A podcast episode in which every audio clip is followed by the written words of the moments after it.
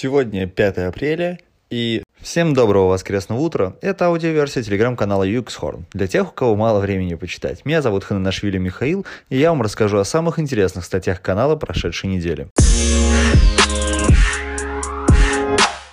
Из всех статей, вышедших на этой неделе, хочется обратить внимание на три основных. Первую — это э, статья про эстетику, про то, как мерить эстетику, э, какие UX-метрики для этого существуют. Вторую — это от ребят из Авито, которые при помощи iTracker попытались провести количественные исследования, с какими проблемами они столкнулись, и почему, с моей точки зрения, это получилось качественное исследование.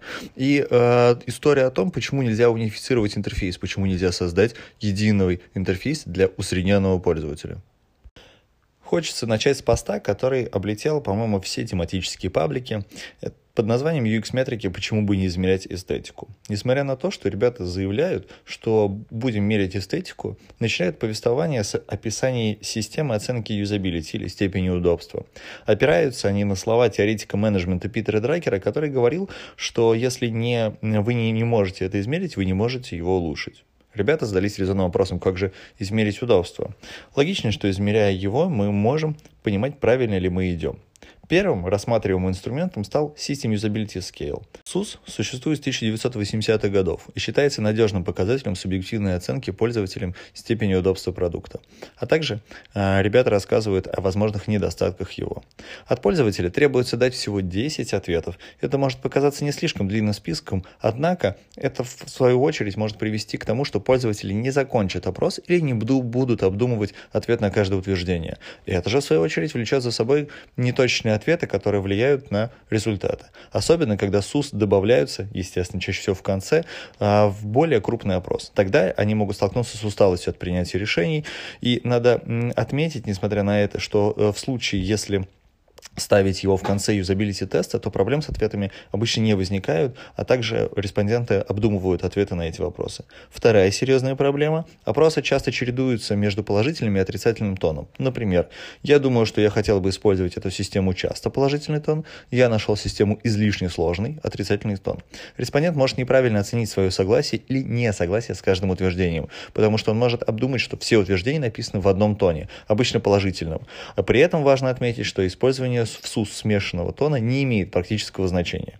Наконец, чередование положительной и отрицательной формулировки несколько усложняет вычисление общей оценки СУС. Подводя итог по СУСу, инструмент, конечно, хороший, но надо учитывать недостатки. Как же можно упростить эту задачу? Существует опросник Umux Lite, где сокращается 10 утверждений СУС до двух. Первый – возможности этой системы соответствуют моим требованиям. Второй – эта система проста в использовании.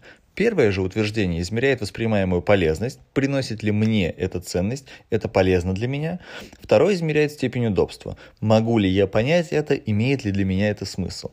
На оба опросника есть онлайн-калькуляторы в свободном доступе, которые помогут вам посчитать результаты. Ну, вроде бы ответ найден, но не на то. Мы же говорили про эстетику. Ссылаясь на статью от Nielsen Norman Group, в которой пишется, что эстетика продукта влияет на восприятие пользовательского опыта, ребята задаются вопросом, ну как же это померить? И вот тут самое интересное. Ребята говорят сразу о том, что э, новый созданный ими инструмент является количественным. Это значит, что э, оценка эстетики в качественных исследованиях с большей долей вероятности дадут нерелевантные нерепрезентативные данные.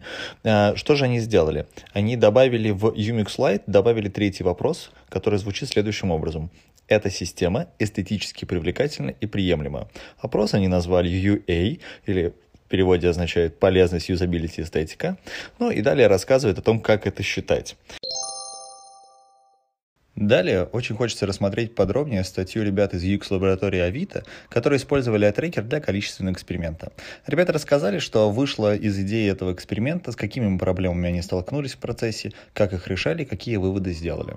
Статья в основном полезна исследователям и компаниям, в распоряжении у которых есть iTracker, ну или раздумывают о покупке и способах применения. Давайте определимся с терминами. Что такое iTracker? В первую очередь это прибор, который устанавливается на компьютер.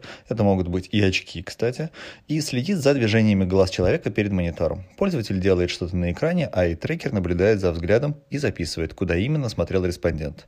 Когда один и тот же эксперимент проходит много людей, прибор создает тепловые карты. Красным цветом на них подсвечены места, куда смотрит больше всего людей.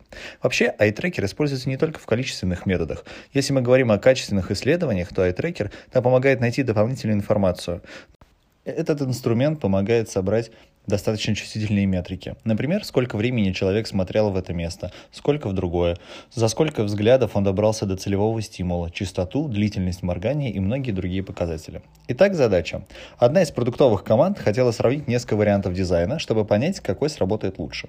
Варианты отличались только расположением элементов. Обычно юзабилити тестирование не подошло бы, потому что речь не о качественных параметрах, а о количественной разнице в эффективности решения заданий.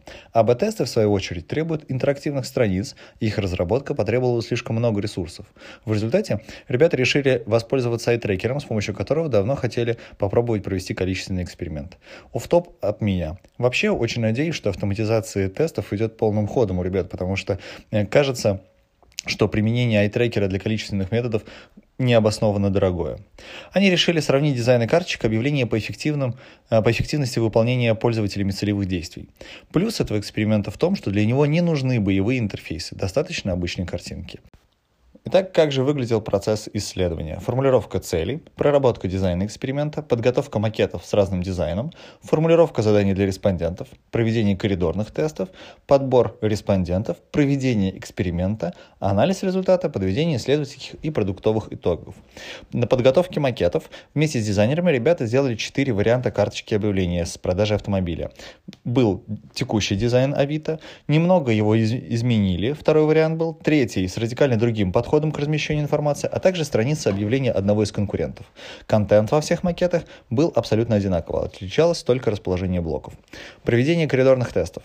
Коридорные тесты – это простой вид тестирования на своих же сотрудниках. С их помощью ребята уточнили формулировки заданий и обкатали процедуру, обнаружив э, технические проблемы.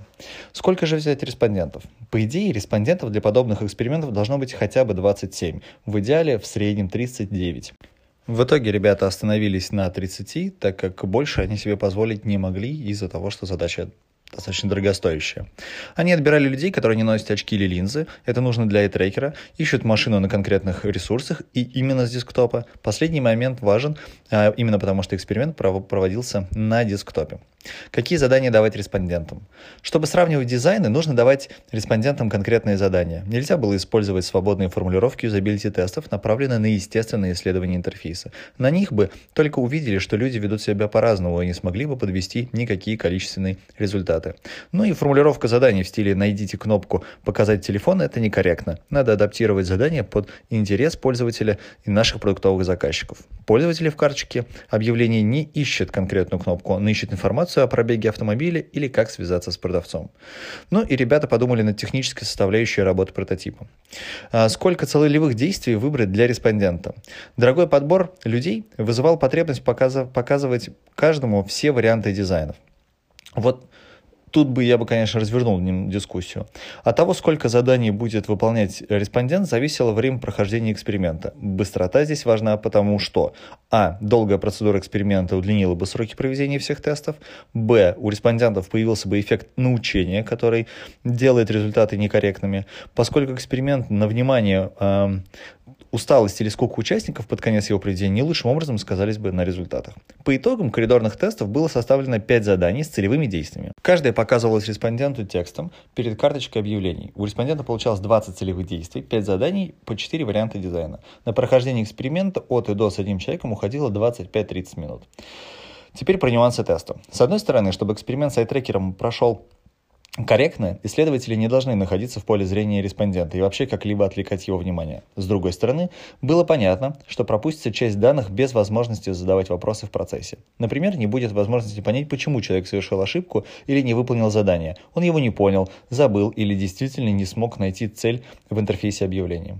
При этом не могли себе позволить показывать задание прямо на экране с дизайном. Человек смотрел бы на задание, а не на интерфейс, что испортило бы весь эксперимент. А ребята продумали такое решение сначала показывали задание, после чего промежуточную картинку с плюсиком в центре, чтобы сфокусировать внимание, за ней вариант дизайна. Так, взгляд респондентов всегда стартовал плюс-минус с одной точки, а модератор не вмешивался в ход эксперимента. Когда проводишь юзабилити-тест, насколько, настолько детальная подготовка, конечно же, не требуется, потому что модератор сможет всегда задать любые вопросы если такие таковые возникают. Этот же эксперимент требовал стопроцентной готовности к любым вариантам развития событий. Проблему отсутствия модератора частично решили тем, что объясняли суть теста перед его началом. Отдельно советовали респондентам проговаривать про себя или вслух задания. Их действительно можно забыть, это нормально. Тут им сильно помогли предварительные коридорные тесты с коллегами, где ребята придирчиво проверяли простоту и понятность устной инструкции заданий. Так они смогли понять, в какой момент говорить про какие детали, чтобы у человека не взорвался мозг и эксперимент не был испорчен. Естественно, все действия респондента отслеживались и детально фиксировались. Перед глазами исследователь держал пронумерованные в порядке прохождения респондентом задания и отмечал, а, ответил ли человек на задание, ответил ли правильно или неправильно и другие технические детали. Так ребята уберегли себя от полного непонимания впоследствии, почему данные такие, как есть и что в них происходит. Далее идет блок про технические проблемы с айтрекером, который периодически отваливался. Если это интересно, прибегитесь по, статья, по, по, стать, по статьям последней недели. Следующая проблема как же обеспечить минимальное отклонение взгляда от монитора, чтобы не сбить калибровку айтрекера?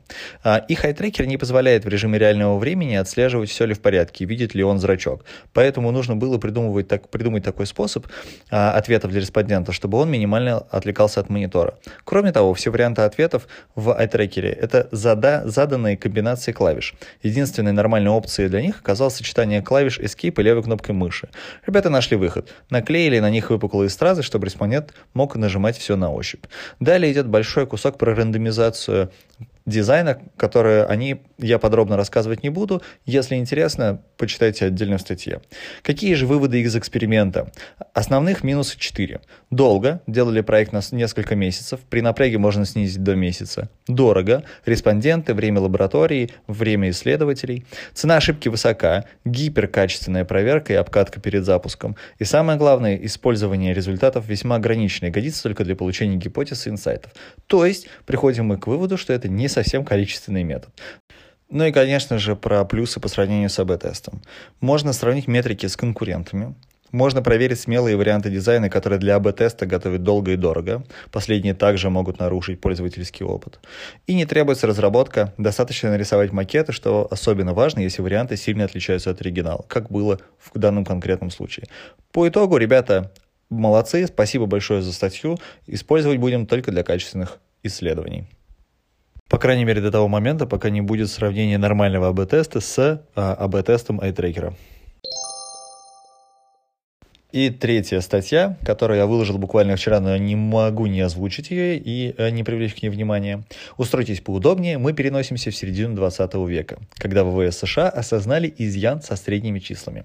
В начале 1950-х годов американцы измерили тела более 4000 пилотов по 140 характеристикам, чтобы спроектировать идеальную кабину для среднего пилота. В конце 1940-х э, годов у американских военно-воздушных сил была серьезная проблема. Пилоты теряли контроль над самолетом самолетами. Тогда наступала эпоха реактивных двигателей, так что самолеты стали более быстрыми и сложными в управлении. Но катастрофы случались так часто и на таком количестве разнообразных самолетов, что ВВС США столкнулись с реальной проблемой спасения жизней. В худшее время разбивалось до 17 пилотов за день. Инженеры подтверждали неисправность техники снова и снова, тестируя механику и электронику, где не находили никаких изъянов. Пилоты тоже были сбиты с толку. Одно они знали наверняка, что их способности пилотирования не являются причиной. Если это не человеческая и не механическая ошибка, то что же это? После многочисленных расследований без ответов чиновники обратили внимание на сам дизайн кабины.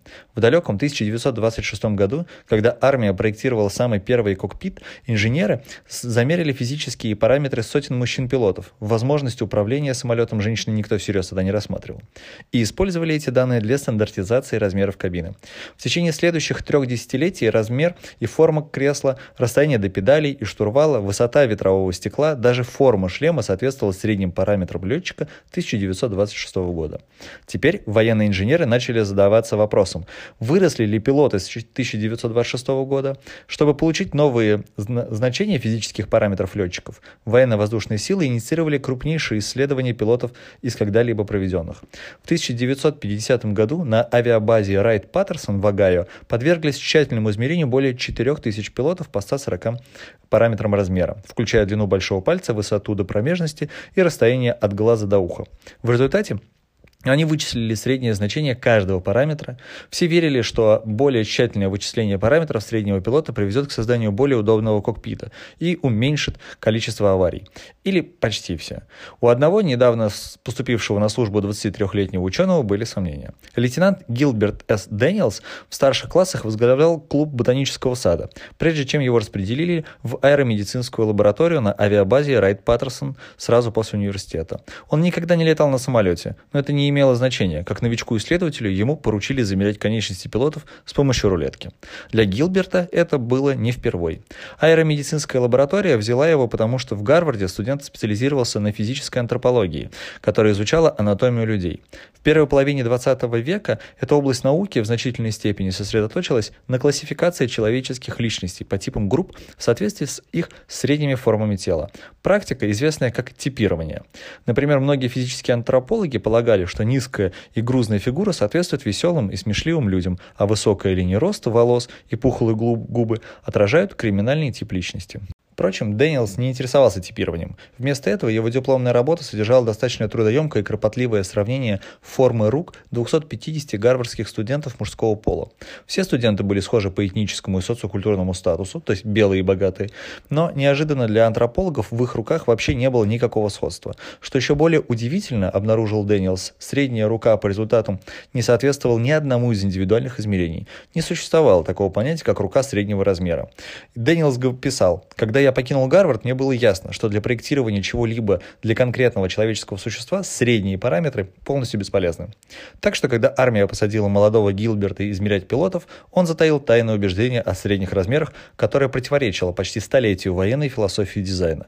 Сидя в аэромедицинской лаборатории, измеряя руки, ноги, талии и лбы, он продолжил задавать себе один и тот же вопрос. Сколько пилотов действительно имеют средний размер? Гилберт решил выяснить это, используя данные замеров с 4063 пилотов. Дэниелс вычислил среднее значение по 10 физическим характеристикам, которые считались самыми важными для дизайна, включая рост, окружность грудной клетки и длину рукава. Так он получил размеры среднего пилота, каким исследователь считал такого, чьи параметры входят в средние 30% диапазона значений по каждому параметру. Так что, например, когда после вычисления получился точный средний рост 175 см, Дэниелс определил для среднего пилота рост от 170 до 180 см. Затем он тщательно одного с другим сравнил каждого отдельного пилота со средним значением. До этого момента общепринятым мнением среди коллег-исследователей из ВВС было, что абсолютное большинство большинство пилотов впишутся в средний диапазон по большинству параметров. В конце концов, летчики изначально проходили предварительный отбор, чтобы соответствовать средним параметрам. Например, если ваш рост 200 см, то вас никогда не возьмут в летчики в первую очередь. Ученые предполагали, что значительное число пилотов будут соответствовать среднему диапазону по всем 10 параметрам, но Гилберт Дэниелс был поражен, когда определил истинное число таких пилотов. Из 4063 пилотов ни один человек не соответствовал среднему диапазону по всем 10 параметрам. У одного были руки длиннее среднего и ноги короче среднего, у другого могла быть широкая грудь, но маленькие бедра. Что еще более поразительно, Деннис Дэниелс выяснил, что если взять всего 3 из 10 параметров размера, например, окружность шеи, окружность бедра и окружность запястья, менее 3,5% летчиков соответствовали средним параметрам по всем трем показателям. Выводы Дэниелса были ясными и неопровержимыми. Не существовало такого понятия, как средний пилот. Если вы проектируете кабину для среднего пилота, то в реальности она не будет подходить ни для кого. Откровение Дэниелса было таким значительным, что могло покончить с эпохой базовых допущений об индивидуальных чертах и начать новую эпоху. Но даже самые важные идеи требуют правильной интерпретации. Нам нравится думать, что факты говорят сами за себя, но на самом деле это не так. В конце концов, Гилберт Дэниелс был не первый, кто обнаружил отсутствие среднего человека. Большинство врачей и ученых того времени вовсе не посчитали, что норма, эта статуя, была спроектирована для демонстрации идеальных женских форм по результату измерений 15 тысяч молодых взрослых женщин. Ее установили в медицинском музее Кливленда. Так вот, а, многие ученые того времени не посчитали, что норма – это неправильный идеал. Совсем наоборот, они сделали вывод, что большинство американских женщин нездоровы и не поддерживают нормальную форму. Интерпретация Дэниелса была в точности противоположной. Склонность думать в терминах среднего мужчины – это ловушка, которая многих приводит к просчетам, писал он в 1952 году. Практически невозможно найти среднего летчика не из-за каких-то индивидуальных черт его группы, а из-за большого разброса параметров в разных размерах тел у всех людей. Вместо того, чтобы предложить пилотам прилагать усилия для соответствия искусственному идеалу нормальности, анализ Дэниелса привел его к выводу, который вроде бы противоречит здравому смыслу является краеугольным камнем его книги. И на что мы хотим обратить ваше внимание. Любая система, рассчитанная на среднего человека, обречена на провал. Конец цитаты. Даниэлс опубликовал свои результаты в 1952 году в технической записке ВВС под названием The Average Man. В ней он утверждает, что если армия хочет повысить эффективность своих солдат, в том числе летчиков, то должна изменить дизайн своего окружения, в котором предполагается работать солдатом. Рекомендуются радикальные изменения, окружение должно соответствовать индивидуальным параметрам, а не средним. Удивительно, но к чести военно-воздушных сил они прислушались к аргументу ученого. Отбросив ориентировку на средние значения, ВВС инициировала революцию философии военного дизайна, основанную на главном принципе – индивидуальная подгонка. Вместо подгонки человека под нормы системы, армия начала подгонять систему под отдельного человека. Немедленно ВВС США выдвинули новые требования, чтобы кабины соответствовали всем пилотам, чьи размеры укладываются в диапазон распределения между 5 и 95% по каждой характеристике. Когда производители самолетов узнали о новых требованиях, то начали упираться, настаивая, что изменения обойдутся слишком дорого и займут годы для решения связанных инженерных проблем. Но военные отказались от компромисса, и тогда, ко всему общему удивлению, авиационные инженеры очень быстро предложили довольно дешевые и простые в реализации решения. Они спроектировали регулируемые кресла, технология которой теперь является стандартом во всех автомобилях. Они спроектировали регулируемые педали, они разработали регулируемые ремни шлемов и летные костюмы. После того, как эти и другие конструктивные решения были реализованы, эффективность пилотов выросла. Вскоре аналогичные требования были выдвинуты для каждого рода войск в американской армии, что экипировка и оборудование должны соответствовать большому диапазону параметров тела, а не средним. Почему военные хотели сделать такое радикальное изменение так быстро? Потому что изменение системы было не интеллектуальным упражнением, это было практическое решение срочной проблемы. Когда пилотам на сверхзвуковой скорости требуется выполнить трудный маневр, используя сложный массив элементов управления, нельзя допустить, чтобы какие-нибудь датчики оказались вне поля зрения или до переключателя с трудом можно было дотянуться. Когда жизненно важные решения принимаются за доли секунды, пилоты были вынуждены принимать их в окружении, уже настроенным против них.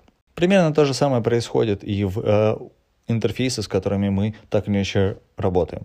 Как вывод этой статьи, пожалуйста, будьте гибче и э, персонализируйте свои интерфейсы под вашу конкретную целевую аудиторию. Всем прекрасного выходного дня, делитесь с друзьями и оставляйте обязательный фидбэк. Надеюсь, встретимся через неделю. Пока.